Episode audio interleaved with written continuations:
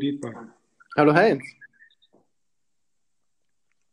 Wir sind online, wenn ich es richtig sehe. Wir zeichnen auf, genau. Gut. Ja gut, heute nehme ich ein bisschen die Zügel in die Hand, weil ich ja es tatsächlich geschafft habe, dass wir ähm, heute einen Gast begrüßen dürfen. Äh, Was wir öfter vorhaben. bitte? Was wir für die Zukunft öfter vorhaben. Genau, das wollen wir ja jetzt zu was Regelmäßigem machen. Und ähm, ich werde ihn jetzt gleich dazu holen. Äh, wollte dir jetzt nur und unseren Zuhörern äh, äh, kurz äh, sagen, wer das sein wird. Das ist der, der Nico Schweinzer. Das ist aus, ähm, ich habe ihn immer als Online-Guru bezeichnet, aus Graz. Da gibt es ja nicht so viele von diesen ganz speziellen Wesen, die so quasi wirklich online zu Hause sind und sich dort besonders gut auskennen. Und ich kenne ihn schon viele, viele Jahre und habe äh, in der Vergangenheit gerade in meiner Gründungsphase intensiv mit ihm zusammengearbeitet. Und wir sind, wir haben ein bisschen den Kontakt zueinander verloren in der letzten Zeit, aber jetzt äh, haben wir da eben wieder Kontakt zueinander aufgenommen. Und er hat sich gleich einmal bereit erklärt. Von seinem Betätigungsfeld ist es so, dass er auch äh, Kunden äh, berät und begleitet bei den Themen Online-Kommunikation und Content-Strategien und Community-Aufbau. Und dazu werden wir dann, äh, glaube ich, auch gleich mit ihm uns unterhalten können. Gut, ich bin gespannt. Lade ich ihn ein. So, Link ist abgeschickt. Das heißt, er wird jetzt jeden Moment auftauchen. Sagst du noch einmal was, Heinz, weil du warst jetzt gerade schlecht von der Verbindung? Ich habe nur gesagt, ich bin gespannt, weil ich ihn nämlich persönlich nicht kenne, wie ich Ah, zu ja. meinem Stande sagen muss. Verstehe. Naja, ist ja kein Problem. Ähm, das holen wir jetzt nach. Und äh, jetzt habe ich dich auch gut verstanden. Das heißt, man hört dich auch gut. Jetzt müsste der Nico auch gleich auftauchen.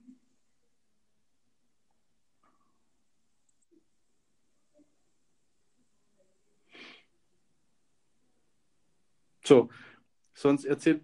Ah, da ist er. Hallo, grüß euch zusammen. Hallo. Hallo Nico. Hallo, Ja, also wie geht's hab, euch? danke gut. Und dir geht's auch gut, nehme ich an. Genau, danke der Nachfrage. Ich hoffe, ich habe euch jetzt gerade nicht unterbrochen bei etwas.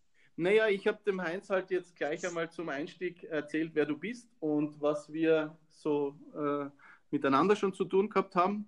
Aber äh, er, hat, er kennt dich ja nicht, was er schade findet, hat er gerade gesagt. Und vielleicht kannst du kurz dich auch vorstellen.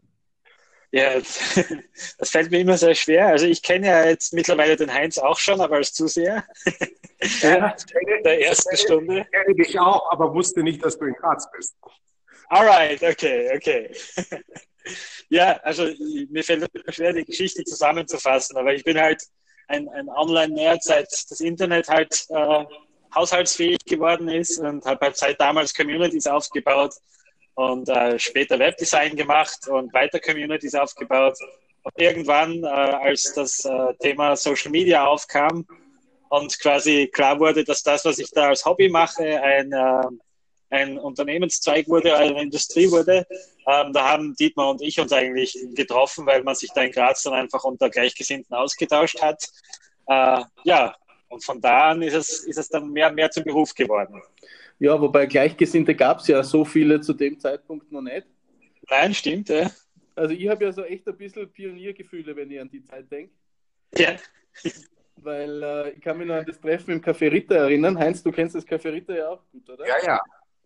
Da habe ich mich mit dem Nico das erste Mal getroffen, äh, persönlich, um einmal ein bisschen über dieses Thema zu reden. Und der Nico hat ja, da muss man ja noch ein paar Sachen dazu sagen. Das ist ja nicht nur irgendein Onliner, sondern der Nico kennt ja zum Beispiel persönlich den Gary Vaynerchuk. Das äh, habe ich auch, das habe ich gelesen. Und das beneide ich natürlich. Ja, das habe ich auch bewundert. Also da, die, die Geschichte musst du ja auch irgendwann einmal erzählen. Jedenfalls bist du da irgendwann einmal nach New York geflogen und hast ihn tatsächlich getroffen, ne? Genau, ja. Und, und dann hast du es ja auch einmal mit einer anderen Geschichte in die New York Times geschafft, aber da weiß ich jetzt nicht mehr, was das war. Sag schnell. Ja, stimmt, das ist strange. Ich habe ja immer gerne quasi Marken äh, aufgebaut, ohne dass ich ein Businessmodell oder eine wirkliche Verkaufsabsicht dahinter hatte. Also so ehrlich kann ich das jetzt sagen, retroperspektiv. Ja. Ähm, und damals ging es eigentlich darum, dass ich eine Idee für ein Startup hatte und eine Landingpage gemacht habe. Damals war das ganz modern, dass man für alles Mögliche gleich eine Landingpage macht.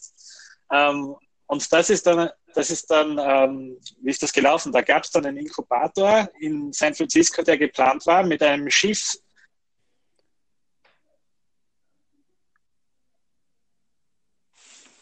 Hat jetzt einen kurzen Ausfall gehabt?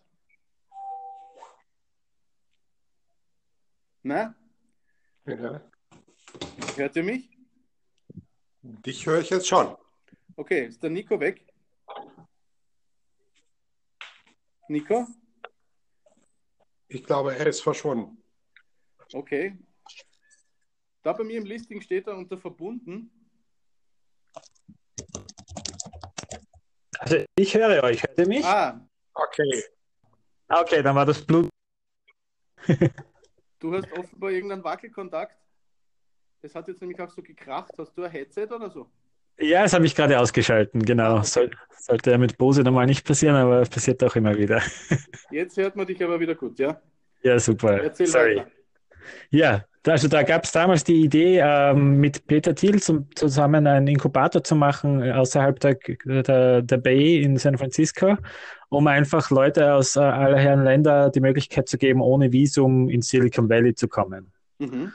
Und mit den Leuten war ich in Kontakt, einfach nur, weil ich das damals spannend fand und bin dann mit meinem fiktiven Startup, das es gar nicht wirklich gab auf Papier, in der New York Times äh, interviewt worden zu dem ganzen Thema. Aha, okay. Das eine skurrile Geschichte, aber ja, damit ging es dann in die New York Times.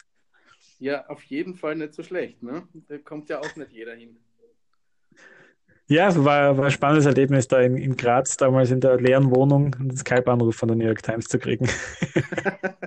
ja. Und, äh, und vielleicht als letztes fällt mir gerade noch ja. ein, die Geschichte mit äh, Formel 1 Countdown, oder? Ja, das ist, ist, ist auch spannend, passt auch irgendwie gerade zu, zur aktuellen Lage der Social Media Welt, finde ich. Ähm, aber das Formel 1 Countdown ist äh, entstanden. Ich bin ein Formel 1 Fan und treibe mich da auf Reddit immer herum zu verschiedenen Themen, die mich interessieren, aber vor allem zur Formel 1. Und da gab es damals, gab es schon mal so einen Countdown, ähm, der einfach gesagt hat, wann ist der nächste, wann ist das nächste Formel 1 Rennen in deiner Zeitzone? Mhm. Der hat zwar nie so richtig toll funktioniert, aber er hat halt, er hat halt zumindest versucht und man konnte sich ungefähr daran richten.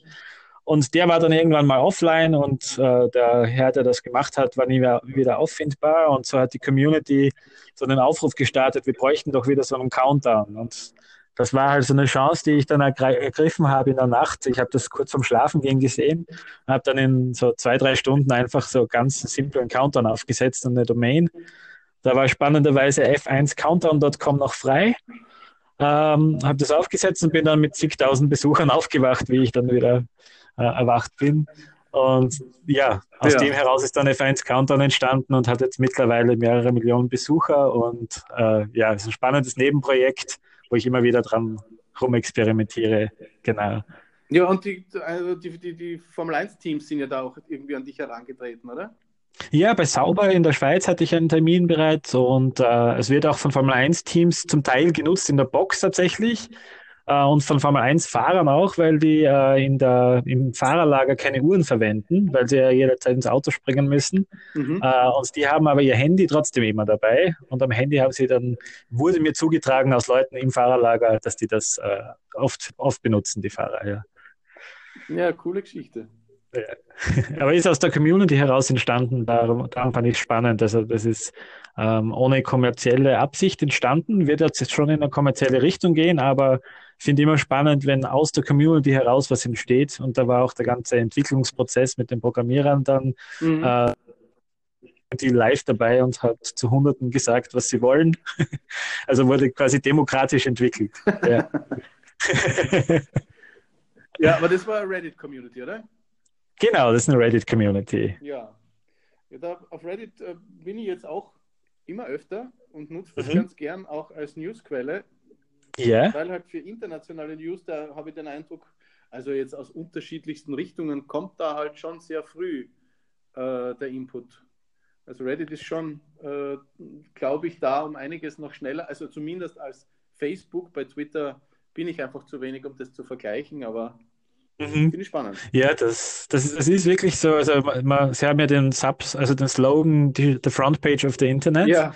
Ähm, und das, das stimmt aber zum, also zum großen Teil wirklich. Also auch was virale Beiträge angeht auf Facebook, die dann von allen möglichen Themenseiten geteilt werden, die tauchen eigentlich so Tage vorher bei Reddit auf und werden dann nach oben gespült. Ja. Und das, was dann dort viral ist, das geht dann auf Facebook, wird dann dort weiter gepostet und geht dort viral.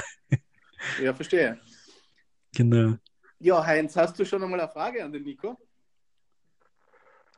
Ähm, ich habe erstmal eine ganz allgemeine Frage, aber du hast ja auch gerade gesagt, äh, aktuelle Social-Media-Szene ist jetzt sehr global, aber wie schätzt du das denn ein? Oder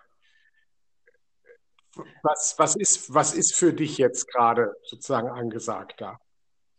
Also das, äh, äh, es hört sich, hört sich vielleicht relativ unspannend an auf den ersten Blick, aber mein Empfinden ist, und äh, Dieter, Dietmar, du korrigierst mich, wenn ich das äh, falsch wiedergebe, aber ich glaube, ich habe es noch so in Erinnerung, dass wir früher ganz viel darüber geredet haben, wie kann man denn den Unternehmen ähm, klar machen, was denn eigentlich wirklich wichtig ist in dieser ganzen Arbeit. Mhm. Ähm, und es war eigentlich, ich glaube, das ist mittlerweile etwas besser geworden, aber früher gab es schon einen großen Gap zwischen dem, was wir als richtig erachtet haben und dem, was die Unternehmen als richtig erachtet haben. Ähm, ja. Und weil der Unternehmen der Auftraggeber ist, muss man sich halt ähm, oft halt mit Gegenwehr noch am Anfang, aber man muss sich halt dann doch im Endeffekt an das richten, was die Unternehmen sich wünschen. Und mhm. wenn das mal nur Reichweite ist, so wie das oft äh, der Fall war, äh, kann man, kann man zwar mehrmals darauf hinweisen, dass die Reichweite dann die Bottomline vom Unternehmen nicht beeinflussen wird, aber irgendwann muss man dann ihnen die Reichweite geben, wenn sie die haben wollen und dafür bezahlen möchten. Ähm, sonst wechseln sie die Agentur, ja? Sonst wechseln sie die Agentur, genau. Also da kann man eigentlich nur schauen, dass man äh, seine, seine eigene moralische Pflicht quasi in dem Gebiet ähm, erfüllt, indem man immer wieder darauf hinweist und aufklären versucht. Und da hat der Dietmar auch ähm, viel Arbeit gehabt, immer, also wie wir zusammengearbeitet haben. Mhm. Ähm, und ich habe sie jetzt auch immer wieder. Spannend dabei ist eben nur jetzt gerade, um auf deine Frage zurückzukommen, dass mir immer mehr auffällt, dass äh, die echten Communities einfach jetzt äh, wirklich an Bedeutung gewinnen und auch Unternehmen darauf äh, anfangen nachzufragen. Ähm, mhm. echte Communities aufgebaut zu bekommen. Und äh, das hat einfach den, den Grund, ähm, es gibt ja von vielen Leuten diese äh, 1000 äh, Fan-Theorie quasi, 1000 echte Fans. Mhm. Also das haben ja schon einige, einige gesagt und die lässt sich ja recht gut erklären, dass es wirklich viel besser ist, wenn du 1000 echte Fans hast, als wenn du eine Facebook-Seite jetzt zum Beispiel hast mit 500.000 Leuten, die halt einfach irgendwann ein Like geklickt haben, weil da eine Like-Kampagne lief oder ein Gewinnspiel lief. Mhm. Ähm, ist einfach viel nachhaltiger und wirkt sich dann auch eher auf die Bottomline aus, wenn man tausend Leute hat, die dann aber echt gespannt sind, was man zu sagen hat, was man zu verkaufen hat, was man, ja, mhm. An den Mann bringen möchte. Und ähm, ich glaube, die Facebook-Gruppen, die es gibt, äh, die auch von Facebook gepusht werden, ähm, spielen ein bisschen in diese Richtung und die Unternehmen merken schon langsam, dass eben die Reichweiten, die man früher oft gefordert hat, nicht immer den Effekt anbringen, den man haben will. Also es ist zwar schön, irgendwie einen Beitrag zu haben, der, der zwei, drei Millionen Leute, äh, von zwei, drei Millionen Leuten gesehen wurde, aber wenn man danach äh, einen Link anhängt, wo es zum Produkt geht und dann klicken da fünf Leute drauf, dann geht sich das hinten und vorne nicht ganz aus. Ja, ja richtig, ja. ja. Also da, da würde ich gern was dazu sagen, weil das ist ja. auch ein Thema, das uns auch beschäftigt. Ähm, mhm. Und äh, da bin ich ja jetzt unlängst erst zu dem Schluss gekommen, also der ganz gleiche Zugang, ich habe da im Team drüber geredet, dass wir in der Vergangenheit äh, äh, als, als Leitsatz oder als Leitwort eigentlich den Beziehungsaufbau gehabt haben. Also gar nicht den Community-Aufbau, sondern den mhm. Beziehungsaufbau, mhm. weil mhm. wir also es ist in Wirklichkeit nichts anderes, aber äh, Community war irgendwie so ein bisschen belastet und äh, wir wollten eigentlich mehr darauf hinweisen in den Unternehmen, dass äh, Social Media Content Strategien und dann eben aktives Community Management die Chance bieten, dass man äh, eine Beziehung entwickelt zu seiner Zielgruppe. Und wenn man diese mhm. Beziehung mhm. hat und pflegt, dann ist halt die Wahrscheinlichkeit auch höher, dass diese Zielgruppe bei dir kauft, anstatt beim Mitbewerb. Und das war so in den vergangenen Jahren wirklich, das stand quasi auf unserer Fahne. Und äh, ich habe das eigentlich jetzt immer öfter hinterfragt. Und zwar aus folgendem Grund. Ich meine, das ist eine Frage der Kunden, die man hat. Ich glaube, dass das mhm. stimmt und auch das, was du jetzt gesagt hast, durchaus nachvollziehbar ist. Aber da geht es dann auch um, um Kunden, die das, die das erstens einmal tatsächlich auch in ihrer eigenen Unternehmenskultur leben und ich würde mhm. sogar sagen, vielleicht in einer Größenordnung sind oder eine, eine Community haben, oder, oder eine Zielgruppe haben, vielleicht noch keine Community, aber eine Zielgruppe haben, wo das erwartbar ist, wo das funktionieren kann. Weil als Gegenthese äh, sage ich dann einfach äh, im großen Teammeeting bei uns, äh, wie viele Seiten habt ihr denn im vergangenen Jahr aktiv geliked? Mhm. Und die Antworten sind extrem bescheiden und wir sind aber eine New Media Agentur. Das heißt, wir beschäftigen uns tagtäglich mit dem Thema und mussten mhm. einfach feststellen, tatsächlich der Fanaufbau, also der Community-Aufbau, das kann nur schwerlich tatsächlich ein vernünftiges Ziel sein, das man gut am Kunden verkaufen kann. Weil dazu passiert auf der Ebene zu wenig. Also es wird zu wenig tatsächlich Community aufgebaut, als dass man das als Produkt, um es kurz zu sagen, am Kunden verkaufen kann. Ja, da, also das, äh, da kann ich ganz, ganz gut nachvollziehen, was du damit meinst, weil es, es bedeutet im Grunde, dass ähm, äh, das, das, das kommt mir immer wieder vor, dass es, dass es große Unternehmen gibt, die man zum Beispiel die wirklich groß sind, aber die man in der, in, in der Masse nicht kennt. Also es gibt erfolgreiche Unternehmen, gibt viele davon, mhm. die kennt man einfach nicht, mhm. wenn man nicht jetzt in einem bestimmten Gebiet interessiert ist. Mhm. Ähm, und für solche Unternehmen, die dann schon große Umsätze machen, bedeutet eigentlich das, dass man einen Community-Aufbau betreibt auf Facebook oder Social Media im Allgemeinen, bedeutet eigentlich, dass man online das Marketing anfängt von null, wie wenn man ein Startup wäre. Mhm.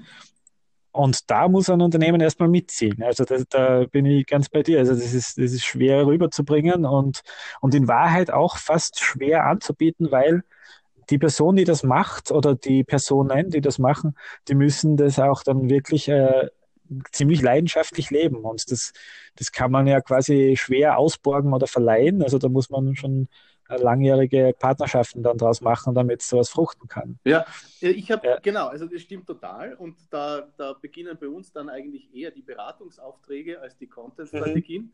Aber, aber was ich ja eigentlich gemeint habe, ist die Gegenseite. Ich meine die User-Seite mhm. und die Bereitschaft der User tatsächlich viele, viele Seiten zu liken.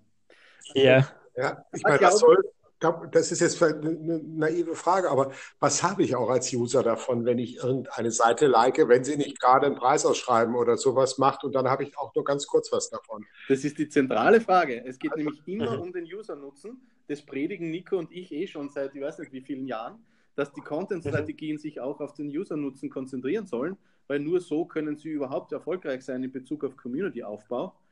Aber, aber ich glaube halt, äh, dass es eben trotzdem äh, äh, Unternehmen und Marken gibt, die sinnvollerweise auf diesen Community-Aufbau setzen.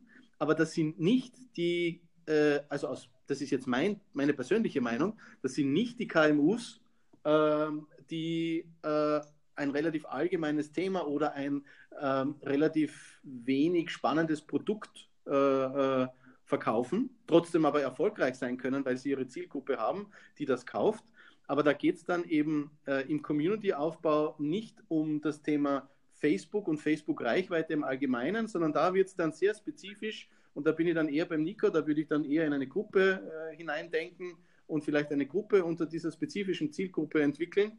Aber da geht es nicht um den äh, großen Community-Aufbau, da geht es nicht um die große Reichweite, äh, und um äh, Interaktionsziele im Advertising. Ja, das, es gibt natürlich auch noch andere Ziele, also zum Beispiel vielleicht Ziele, die mehr an der klassischen PR liegen. Ich habe einfach, ich will es jetzt nicht Influencer nennen, aber ich habe eine Gruppe von Leuten, die vielleicht ganz anders auch weiterwirkt und die ich vielleicht dafür auch brauche.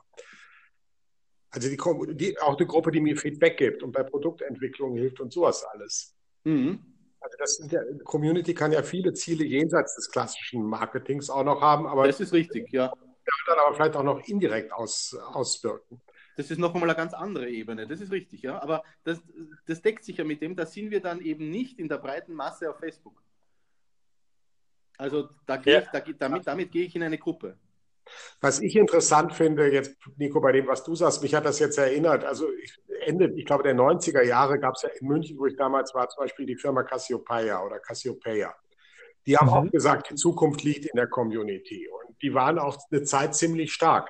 Und damals mhm. waren aber die Communities eben nicht unsere Social Media Community, sondern so, also nicht die Social Media Foren von, wir, vor fünf Jahren, sondern yeah. auch eher geschlossene Gruppen, vielleicht viel ähnlicher wie das, was jetzt äh, mit Facebook-Gruppen und WhatsApp und sowas möglich ist. Ja, und, und in diesen Gruppen, ich meine, es, es gibt noch so Überbleibsel aus den 90er Jahren, Heinz. Ähm, vielleicht kennt ihr die auch noch. Also ich, ich stoße jetzt nur, nur mehr selten drauf, aber früher waren ja Foren eine große Sache, bevor Social Media gekommen ist. Und es gibt, genau, es gibt auch ähm, heute noch ein paar von den großen Foren, die übrig geblieben sind, die auch noch richtig große Unternehmen geworden sind und noch immer nur aus einem Forum bestehen. Also eigentlich Mikro-Social äh, Networks, wenn man so möchte. Ähm, und die Power, die solche Foren haben, ist halt trotzdem noch, äh, ist halt trotzdem noch wirklich beeindruckend. Gell? Also auch, wenn man sich anschaut, welche Werber die kriegen und welche Werbedeals die zum Teil noch kriegen. Ähm, also ich, ich, bin ja grundsätzlich nicht jemand, der, der irgendein Passwort aufgreift. Ähm, und ich, ich finde auch Community, eben wie Dietmar gesagt hat, das reden, das reden wir schon so lange, das ist ähm, schon bevor es cool war, quasi ein Thema gewesen.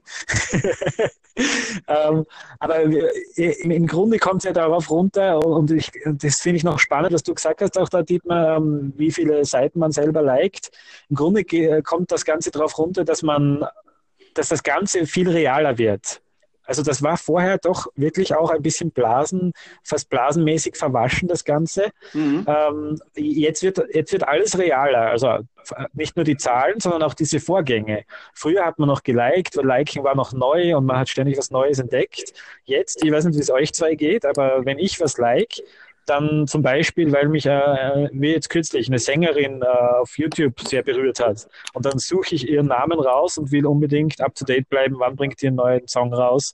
Und mhm. dann gehe ich aktiv äh, auf Instagram, tippe ihren Follow, gehe aktiv auf Facebook, gebe ihren Namen ein. Ich, äh, ich, würde, ich würde das Argument jetzt gar nicht gelten lassen, weil ja in Wirklichkeit das Thema war Unternehmensprofile, also Unternehmensseiten. Mhm. Bei Künstlern ja, stimmt, ist es ja, ja wirklich noch einmal was anderes kann mhm. ich voll nachvollziehen. Also immer wenn ich eigenes Interesse habe, dann suche ich mir da auch einen Weg, wie ich in Zukunft weiter Informationen kriege, wenn ich das ja. haben will.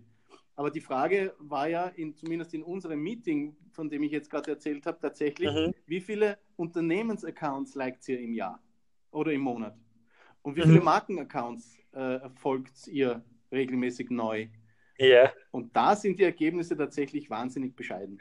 Ja, ja, aber ich meine, das muss man auch sagen, das ist ja an sich nicht, nicht verwunderlich. Ich meine, da Nein, ist, absolut ist ja auch letztlich ein Irrtum, würde ich fast sagen, äh, von vielen Marketingleuten zu glauben, dass Marken als solche sehr viele Leute interessieren. Das ist einfach nur ganz selten mhm. der Fall. Was das ist ein guter Punkt. Ja. Richtig. Marken ist halt ideal für jemand, der narzisstisch ist und denkt, was ich mache, das ist für jeden wichtig. Und deswegen rede ich über meine Marke so wie über einen echten Menschen. Aber das empfinden, glaube ich, die meisten echten Menschen gar nicht so. Und, ähm, und dazu zu denken, das ist aber super spannend, wenn ich eine Marke verfol verfolgen kann. Das ist, glaube ich, einfach nur für Marketingleute spannend. Ja, aber warum diskutieren wir das jetzt? Das hat nämlich, das hat ja eine Konsequenz. Also das ist ja, kommt ja auch nicht von ungefähr, dass Facebook schon vor Jahren dazu übergegangen ist, die Fanzahl auf, dem, auf der Seite äh, nicht mehr so repräsentativ zu zeigen, weil sie ja auch selber erkannt haben, dass das einfach nicht so das Thema ist, sondern dass es dann eben doch wieder eher für Marken darum gehen muss, mit äh, gewissen Themen Menschen zu berühren und dadurch Reichweiten zu generieren und Interaktion, also Vertrauen weiterzugeben von User zu User, der dann über Marken spricht. Und das ist ein Weg der Kommunikation, der für Marken interessant ist. Und dann geht es eben jetzt für Unternehmen wie das unsere darum, äh, dafür Strategien zu entwickeln, um Kunden gute Dienste zu erweisen. Und das ist eben nicht, das ist eben ja. in den meisten Fällen nicht im Vordergrund der Community-Aufbau aus meiner Sicht. Na, da ist die Community, entsteht dann anders und, und die Community braucht dann vielleicht Inhalte, die man, die man äh, auf Face, die sie auf Facebook findet. Und genau, man aber man muss auch ganz vorsichtig sein. Das heißt, das gilt jetzt eben nicht für alle Marken und für alle Unternehmen, sondern wir reden da jetzt einfach von einer äh, Agenturstrategie, die sich bei uns ausbildet, wo wir einfach überlegen, was wollen wir unterschiedlichen Kunden aus unserem Leistungsportfolio anbieten und wie können wir das gut argumentieren. Trotzdem bin ich der Meinung, dass es da draußen Unternehmen gibt, die äh, Community-Aufbau sehr gut brauchen können und leben können und dann entweder, so wie der Nico das oder wie ich beim Nico jetzt verstanden habe, eher sehr spezifisch auf die 1000 Brandlover hin ausgerichtet oder auf die 1000, die sich äh, wirklich gerne beteiligen möchten an diesem Austausch und das kann dann auch in Gruppen stattfinden. Äh, oder eben bei jetzt besonders bekannten oder großen Marken, die einfach sagen, für uns ist es sehr wertvoll, dass wir schauen, dass wir auf der Welt eine immer größere Zielgruppe ansprechen können. Mhm. Ja, also ich glaube auch so wie der Heinz am Anfang gesagt hat, gell, es gibt, es gibt, ähm, und das glaub, ich glaube, das meinst du jetzt auch gerade, also es gibt einfach auch, auch viele Unternehmen, wo das halt ähm, schon immer so war und jetzt auch noch so ist, dass das äh, tatsächlich ein wichtiger Punkt ist in der, in der, im Unternehmen, dass man die Reichweite hat und seine, äh, und seine Werbebotschaften auch rauskriegt, wo das auch Sinn macht. Gell? Genau. Äh, genau. Weil was halt, was halt, glaube ich, Social Media gebracht hat, ist, weil es halt gerade am Anfang auch noch im Vergleich zu heute, was ja noch sehr, sehr billig, ähm, was die Werbung anbelangt. Mhm. Da gab es halt einfach unglaublich viel Reichweite für wenig Geld äh, und jeder konnte eigentlich seine, seine Botschaft an, an, an so viele Menschen rauslassen, wie er es noch nie vorher konnte. Also in Wahrheit konnte der, der kleine Bäcker in Graz um die Ecke, wenn es den überhaupt noch gibt, konnte er eigentlich ein Millionenpublikum erreichen, wenn er wollte und wenn er vielleicht noch in der Familie einen Kreativen hat, der, der gut mit der Videokamera ist, mhm. dann hat er eigentlich eine gute Chance gehabt, dass er dann einen Hit macht und die Bäckerei in ganz Graz zumindest bekannt wird. Mhm. Ähm, ich denke, zum gewissen Grad geht das heute auch noch, aber das war eben früher, früher so eine allgemeingültige Regel. Gell? Und heute ist, ist es eigentlich so, also das ist für mich so die Quintessenz. Es spitzt sich alles das dahin zu, dass alles wieder etwas realer wird in der ganzen Geschichte. Also egal mhm. von, welchen, von welcher Seite betrachtet. Ja. Was ja eigentlich positiv ist für uns. Ja, finde ich auch, ja. Auch ähm, gesellschaftlich. Vielleicht, vielleicht, also es war jetzt aber doch ein bisschen Facebook-lastig, habe ich den Eindruck, mhm. so wie wir jetzt geredet haben. Vielleicht äh, reden wir noch ein bisschen über die anderen Plattformen, weil äh, du hast ja selber, Nico, mir was zu Instagram geschickt. Also ähm, dort, finde ich, sieht man ja auch ganz schön, dass äh, Plattformen auch eine ganz andere Ausrichtung haben können äh, und trotzdem äh, ihre Dienste für Marken erfüllen können, wenn man halt auch entsprechend mit den Plattformen umgeht, also wenn man sie richtig bedient. Mhm. Äh, wie ist denn da dein Zugang jetzt zu dem Shift von Facebook vieler Marken hin zu Instagram und und vielleicht auch noch zu dem Thema ähm, Influencer und was die für Bedeutung bei Instagram haben. Ja, also es sind, es sind jetzt einige spannende Fragen gewesen.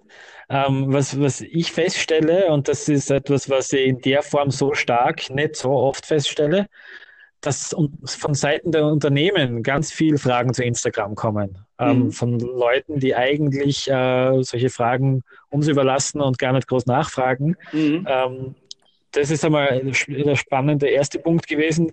Zum anderen merkt man auch einfach, dass ähm, abgesehen von den Bot-Engagement, das auf Instagram immer noch eine Plage ist, gibt es trotzdem ja. immer mehr echtes Engagement, ähm, was ultra spannend ist, weil es, weil es oft so abgetan wurde, ja, da hat man zwar international Reichweite, aber da kauft ja keiner was von uns.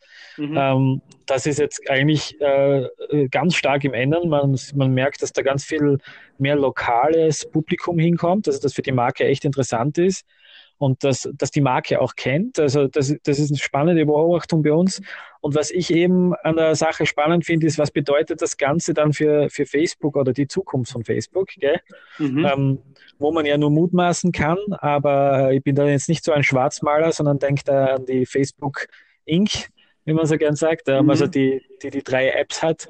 Ähm, und finde, finde eher, dass Facebook wahrscheinlich in eine Richtung gehen wird, wie es ja auch jetzt ist, wenn man eine Gruppe und eine Facebook-Seite gleichzeitig betreibt. Also dass Facebook dann eher der äh, Informationskanal ist, wo man mal die, die News raushaut, also den News-Kanal, wenn man so möchte. Mhm. Ähm, und äh, dass das außerhalb von Facebook, äh, jetzt auf Instagram, Instagram, was jetzt halt einfach trendy ist und immer trendier wird, man merkt ja auch, abgesehen vom, vom Trendfaktor, dass Facebook ganz viel äh, Programmiererressourcen dort reinsteckt und viel, viel weiterbringt gerade.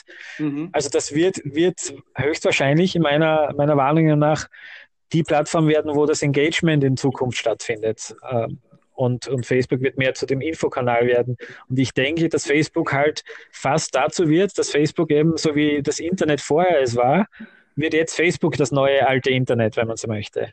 Also ich könnte mir gut vorstellen, dass bei Facebook noch irgendetwas in Sachen Identität gemacht wird, also dass, dass Facebook vielleicht eine übergreifende Rolle hat für Identitätsnachweis im Internet. Das ist mhm. so mein Gefühl immer wieder bei Facebook. Mhm. Ähm, und dass Facebook eigentlich so ähm, eine feste Größe wird, die aber nicht mehr die spannende Größe ist im Internet als Plattform. Als Unternehmen. Ja. Das glaube ich auch. Es ist eine Utility, man verwendet das, auch Leute, die keine begeisterten Facebooker sind, also auch junge Leute sind mhm. ja irgendwie drin und benutzen es so, ja, wie man Skype benutzt oder so etwas. Das ist auch nichts Geiles, aber es ist halt manchmal nützlich und man kann Leuten folgen und so weiter. Und da kann man dann als Firma wahrscheinlich am, am meisten wirklich mit Werbung machen, indem man einfach sagt, ich nutze das, wie ich es nutze und schalte genau. meine Werbung genau. Sie passt, aber das glaube ich auch. Es wird eine Mischung aus News und Werbung werden, ja. Wenn, was heißt werden? Das ist es ja in großen Teilen schon. Und ganz stark Events noch. Das, das, das geht noch immer sehr ja. gut, eigentlich noch besser und besser, finde ich. Stimmt. Ja. Klar, ich meine, voraussagen kann, man weiß nicht, was da noch kommt und was mit vor allem auch videomäßig da noch alles passiert. Da gibt es sicher noch andere mhm. Möglichkeiten. Aber ich denke, ich habe auch den Eindruck, es ist mehr so Infrastruktur. Also es ist so, man muss das haben und man muss da sein. Und im Grunde, Facebook wächst ja trotzdem, yeah. auch wenn alle sagen, stirbt bald, wird es ja doch immer noch größer und das, das, das spricht eigentlich auch dafür, dass es. Ja, und was ich auch ganz speziell finde, ist jetzt bei Instagram, ähm, wenn, wenn man jetzt in der Vergangenheit beobachten konnte, dass, dass bestimmt auch viele Marken und Kunden mit dem Thema Facebook sehr frei umgegangen sind, also auch dort sehr frei gepostet haben, was ihnen gerade dazu einfällt und das vielleicht dort auch in einer gewissen Art und Weise zumindest die Plattform zugelassen hat, äh, oder, oder die Facebook-Seite nicht, nicht äh, äh, substanziell geschadet hat, so, so würde das bei, bei, bei Instagram anders sehen. Also bei Instagram muss man schon tatsächlich äh, bereit sein zu lernen, wie die Plattform tickt, was dort für Content angebracht ist und welcher nicht, mhm. wie, man, wie man mit dem Content umgeht und was die Community erwartet, wenn man erfolgreich sein will. Und dann muss man halt wirklich an die Plattform angepassten Content entwickeln Systeme ja. schaffen, dass man diesen Content auch immer wieder hat, also für Regelmäßigkeit sorgen und dann eben, und das ist jetzt gleich wie bei Facebook, auch tatsächlich wirklich in das aktive Community Management äh, bereit sein, reinzugehen, sonst gibt es dort kein Wachstum. Genau, das finde ich ja so spannend, weil, weil dort ist Community wirklich äh, Community Building, in welcher Form man immer das auch betreiben will, ähm, am Must. Weil das Gute, was sie dort gemacht haben, finde ich jetzt, ist, dass da gibt es keine Ads, um Follower raufzutreiben. Mhm, das heißt, genau. Follower kriegst, ich meine, du kannst natürlich Ads schalten, um Profilbesuche zu fördern, ja. aber die Entscheidung, folge ich deswegen oder nicht, liegt ja noch immer beim User. Mhm. Und das finde ich, finde ich einfach extrem spannend, weil, weil da gibt es schon irgendwie einen gewissen Druck, gute Arbeit zu machen äh, und auch, auch, auch wirklich abzuliefern und spannend zu bleiben. Ja. Ähm, weil wenn man da, wenn man da einfach, wie du vorher schon gesagt hast, wenn man da jetzt einfach nur äh, dahin postet, was einem gerade einfällt, passt bei manchen Leuten auch, wenn man jetzt wieder über Musik, Musiker redet, aber bei Unternehmen, ähm, dafür gibt es ja dann die Stories wieder, ne? also wenn man, mhm. wenn man frei und spontan sein möchte. Aber bei den Posts, ähm, die, wobei die Stories auch nicht wenig Aufwand sind, aber bei den Posts geht es dann schon wirklich darum, wen will ich denn meiner Timeline echt haben, gell? Und wer, wer nimmt mir da Platz oder Zeit weg oder nervt eigentlich nur mit seinem Content? Ähm, ja, und, und, dort wird es wieder spannend in Sachen Community, genau. Da würde ich jetzt äh, nur einen Tipp raushauen, nämlich was wir in unseren Strategien machen, was Instagram angeht, ist nämlich, das passt jetzt ganz gut zu dem, was du gesagt hast, Nico. Ähm, wir, wir legen tatsächlich auch immer in so einem Strategiepapier dar, wie denn der Feed von Instagram dann aussehen wird, wenn der Content so gemacht wird, wie wir das empfehlen. Mhm. Weil wir eben der Meinung sind, dass dieser erste Eindruck eines Feeds entscheidend dafür ist, ob ich diesem Profil folge oder nicht. Und zwar in genau, großer ja. Menge. Das heißt, es muss nicht nur das einzelne Posting zur Plattform passen, sondern die Postings zueinander müssen auch ein gutes Gesamtbild ergeben, das dem User oder der Userin schnell vermittelt, worum es da geht und damit diese Entscheidung, die ja in Bruchteilen von Sekunden stattfindet, eben positiv ausfällt und die Userin dann äh, dem, dem Account folgt. Genau, sehr guter Punkt. Ja, und das, und das bedeutet eben auch, dass man sich dort nie gehen lassen kann. Also man kann nicht sagen, jetzt habe ich mal irgendwie zwei, drei News. Tage miesen Content gehabt, ja. weil das zerstört dann das Gesamtbild der letzten drei bis sechs, äh, sechs bis neun Bilder, die man dann sieht. Ja, genau. Äh, genau. Also das, das ist vielleicht vielen nicht bewusst, dass das tatsächlich ein wichtiger ein wichtiger Punkt ist bei einer, bei einer Entwicklungsstrategie von einem Instagram-Profil. Richtig, ja. Ja, aber das, das ist das auch ein Buzzword kuratieren. Ne? Ich muss, das muss so sein, dass die Inhalte, wenn, wenn sie zusammen sind, wie eine, ja, wie eine Sammlung, so ist das ja praktisch bei, mhm. bei, bei Portfolio, wenn ich auf eine Seite drauf klicke eigentlich und bei Instagram und das muss dann zueinander passen und ich muss sofort sehen. Ja, ja und besonders tricky daran ist halt, das ist, es war und ist immer noch eine Fotoplattform. Das heißt, es muss mir ja mit Fotoinhalten und mit der Gestaltung ja. der Bilder gelingen, was ich gerade beschrieben habe. Also dass das sofort eingängig ist und man ein gutes Gesamtbild und auch ein ästhetisches Gesamtbild schafft, das zur Marke passt. Wobei ich da jetzt, muss ich ein, ein spannendes Beispiel bringen, weil es gerade so gut passt. Ähm, wir haben ja eingangs von der Gary Vaynerchuk-Geschichte geredet. Als mhm. ich dort in New York war, habe ich eine, äh, durch, Gary hat damals einen Shoutout gemacht, also dass Leute mich doch treffen sollen, ähm, weil ich bin halt dorthin geflogen und hatte dann noch ein paar Tage. Und mhm. er hat das einfach als Goodwill, hat er bei Twitter das rausgehaut, Leute sollen sich treffen äh, und sollen sich melden.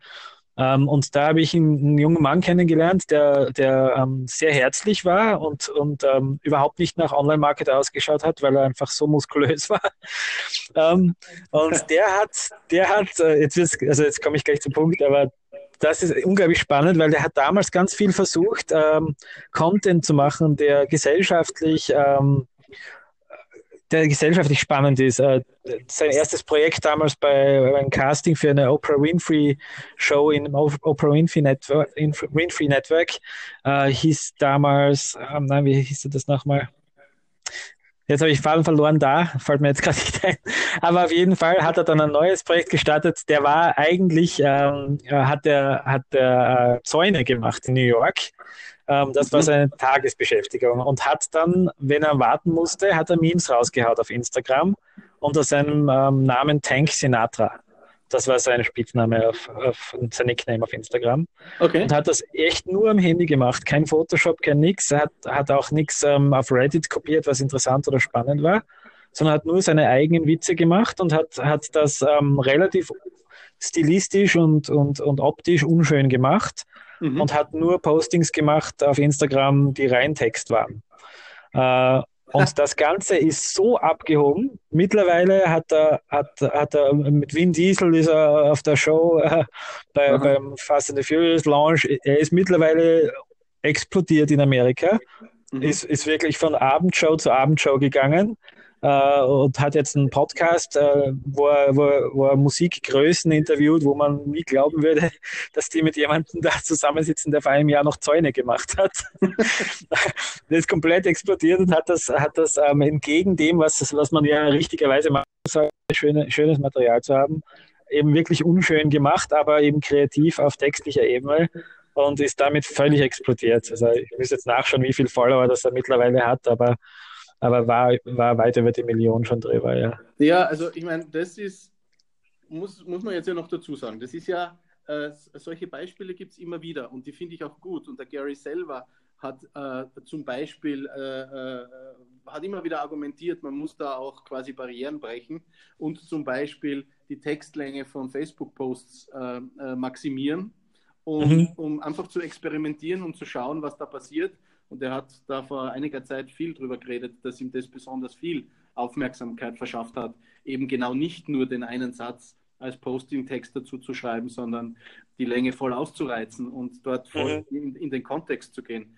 Äh, dafür gibt es immer wieder Beispiele, aber warum ich das gesagt habe, ist oder, oder in welche Richtung das zielt, ist halt, äh, wenn Unternehmen sich jetzt daran orientieren, was wir da so erzählen, dann sind sie sicher gut damit beraten, ähm, eben die Plattform und die Ästhetik der Plattform äh, zu lernen und zuerst auch und zu respektieren, ja. zu respektieren und, und, und da die Vorteile zu nutzen und der Community zu zeigen, wir verstehen die Plattform, wir, wir verstehen das, was ihr auf dieser Plattform haben wollt mhm. äh, und wir verpacken das aber für uns in unseren Kontext und machen es für euch so äh, auf der Plattform gut konsumierbar.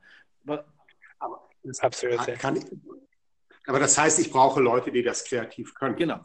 Oder ich muss das selbst kreativ können. Sonst, und deswegen äh, braucht man eben dann vielleicht Influencer oder das, das ist ja nichts, was ein Unternehmen qua Marketingabteilung beherrscht.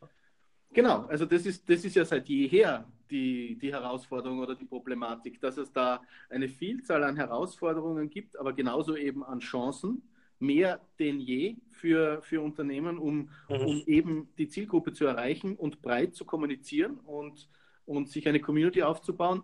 Aber auf der Gegenseite eben die Herausforderungen so vielfältig sind, dass eben viele äh, äh, immer noch daran scheitern äh, oder zumindest, und das ist ja jetzt wiederum Gott sei Dank, die Hilfe von so Leuten wie dem Nico oder mir brauchen oder unserer Agentur, damit sie mit dem Thema zurande kommen und damit im Endeffekt auch was Messbares dabei herausschaut, weil es geht ja nicht nur darum, dass äh, Ergebnisse erzielt werden, sondern dass man ja da äh, sich in die Auslage stellt mit allem, was man da tut online. Und äh, für viele Marken ist das natürlich nicht unwichtig, äh, wie der Eindruck da entsteht mhm, äh, stimmt, und ja. ob der Eindruck gehalten werden kann.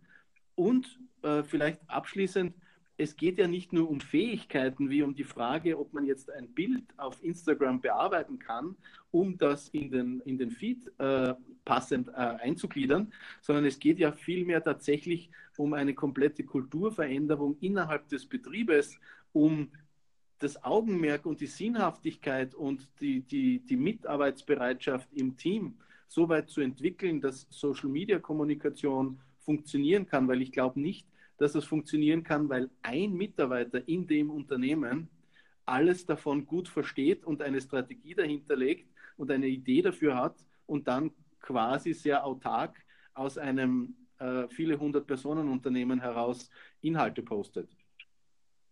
Das ist hm, ja auch. Ja, der wird auch immer auf, auf Gegenwind stoßen, ja.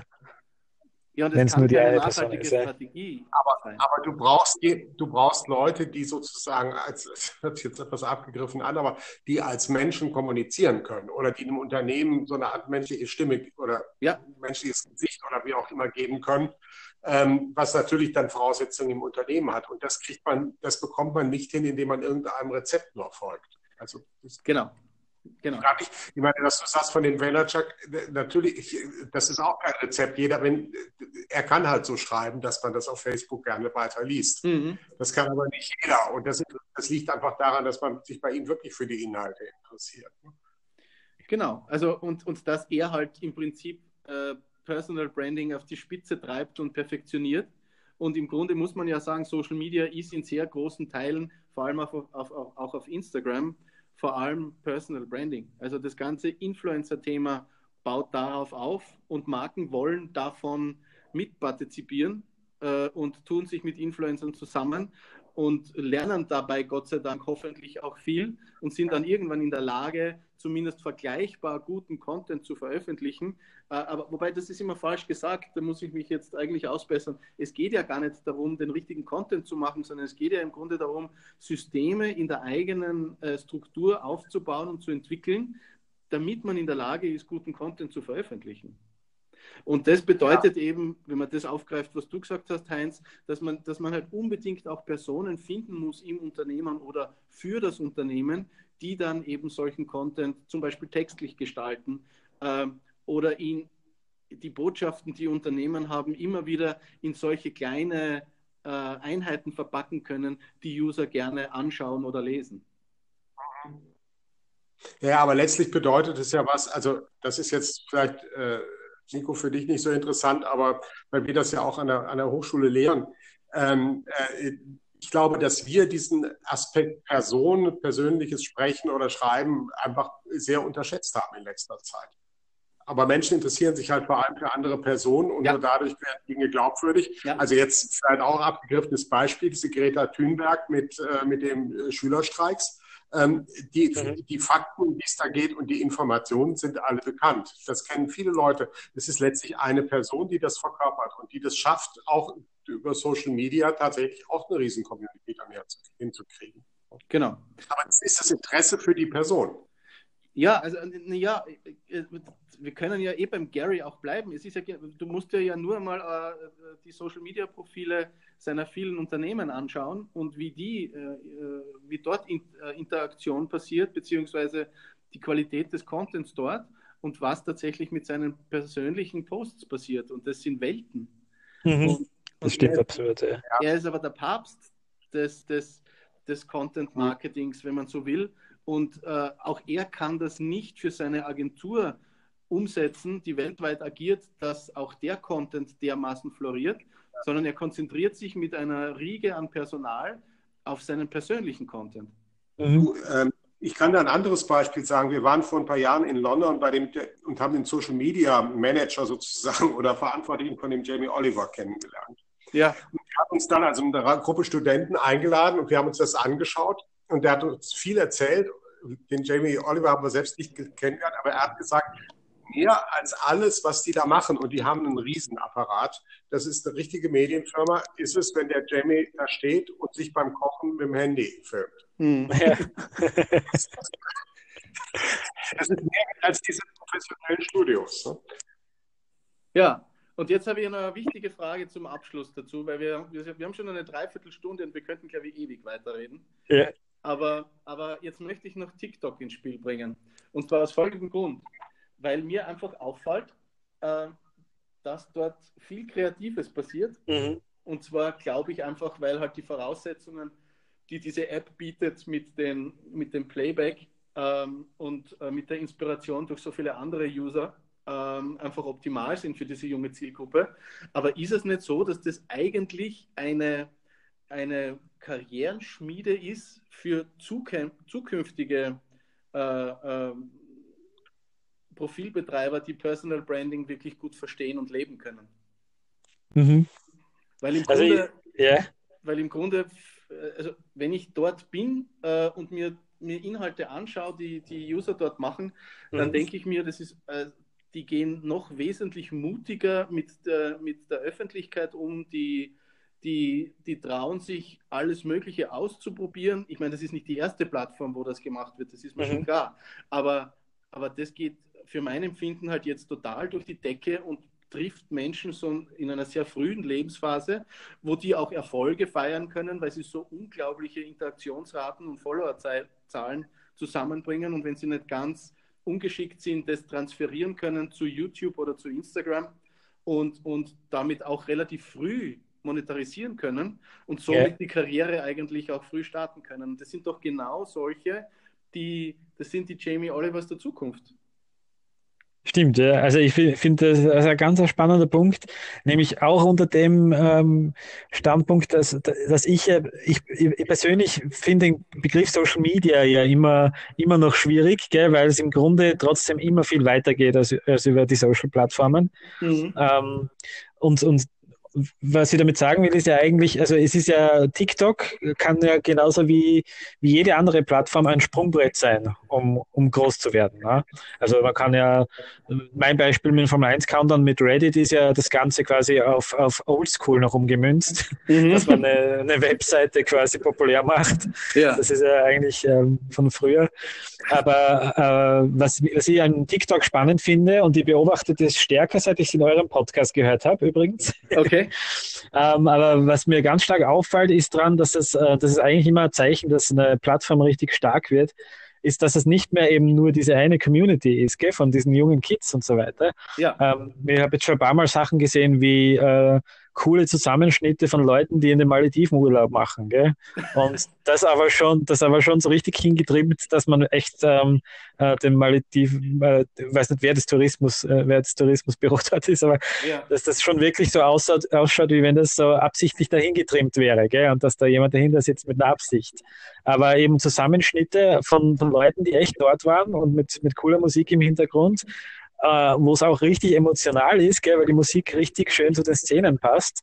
Ja. Also da, da wird viel experimentiert gerade und ich, und ich glaube, das wird noch, also kann noch eine viel breitere Plattform werden, äh, als man als man es jetzt vielleicht so in der, im Mainstream sieht. Gell? Und, Bin ich äh, ziemlich überzeugt, ja. ehrlich gesagt. Und es, es tauchen ja auch schon die ersten großen Marken auf. Also mhm. Red Bull Content sehe ich schon relativ lang. Äh, mhm. Und, äh, und äh, die Ad-Plattform hat ja auch erst vor Wochen gestartet. Also es gibt ja schon erste, erste äh, äh, Ads im Stream. Ja. Und, äh, also ich meine, das ist jetzt nicht unbedingt vorteilhaft, weil das ist, aber das ist halt so der klassische Weg, den alle diese Plattformen einschlagen. Mhm. Aber, aber was ich eben wirklich so spannend finde, ist, dass sich da so viele, so viele Menschen noch freier mit, mit Kreation beschäftigen, wie das vielleicht äh, heute auf YouTube der Fall ist. Oder mhm. auf Vimeo oder auf äh, Wein. Oder, na, Wein gibt es ja nicht mehr. Wie heißt die Aber Wein ist eigentlich ein schönes äh, Twitch. Twitch, genau. Genau. Äh, Wein war eigentlich ein schönes Beispiel, weil, weil da waren ja eigentlich auch die Paul-Brüder damals, äh, haben ihren Start auf Wein bekommen. Ne? Genau. Also die sind ja dort. Als, als Vorläufer eigentlich zu TikTok. Mhm. So ein bisschen. Ja, fein. Äh, jetzt sind wir bei 50 Minuten. Ja. Also ich glaube. Sind aber auch zu dritt. äh, aber da sieht man schon einmal, mit Gästen wird das Ganze dann noch einmal wirklich befeuert und ist sehr spannend. Danke, Nico, dass du bereit warst, da der Erste zu sein. Danke euch. Ich bin ein treuer, treuer Zuhörer weiterhin. Ja, also jeder, jederzeit wieder. Also das, mhm. glaube ich, können wir nahtlos anknüpfen an den heutigen Tag und da gibt es noch viele Themen, die wir, die wir besprechen könnten. Stimmt. Aber, ja. aber jetzt werden wir mal den Heinz herausfordern und schauen, dass auch aus dem universitären Umfeld uns einmal jemand besucht. Gut. ja, ja, super. Nico, danke. Vielen Dank euch beiden. Ja. Macht's weiter so und es ist wirklich cool zum Zuhören. Das wollte ich zum Abschluss vielleicht noch sagen. Äh, wirklich ein großes Lob von mir. Ich habe es zum Dietmar schon gesagt. Ich finde das so schön, dass es so unprätentiös ist und so ehrlich ist. Eigentlich macht ihr es genauso, wie man es, wie man es, äh, wie wir anfangs besprochen haben, wie man eine Community aufbaut da lässt man die Ads mal weg und macht einfach mal ehrlich sein Ding und dann schaut ja. man, wen es interessiert. Und das finde ich ganz toll. Und die Dynamik zwischen euch beiden finde ich auch noch lustig. Ich glaube, die merkt ihr selber gar nicht immer so, aber von außen ist das total lustig und, und, und wird, glaube ich, noch zu, zu vielen Insidern führen. Ja, danke für das erste rege Feedback. Also so viel auf einmal haben wir ja noch gar nie bekommen. Sehr spannend. Äh, und, und, und, und motiviert uns, glaube ich, auch, weil ich meine, das Wachstum ist, muss man zugeben, ja wirklich sehr bescheiden. Aber um das geht es uns auch tatsächlich gar nicht, sondern mhm. wir freuen uns, wenn wir die Gelegenheit einfach auch wahrnehmen können, uns regelmäßig zu hören und über das zu reden. Und wenn mhm. uns wenn uns die Richtigen finden und das, das, äh, die Qualität daran erkennen und dabei bleiben, dann haben wir ja eigentlich schon wahnsinnig viel geschafft. Genau. Gut. Alles klar. Na, Super. einen schönen Abend und bis bald. Euch auch. Tschüss. Vielen Dank. Bis bald. Ciao. Tschüss. Ciao.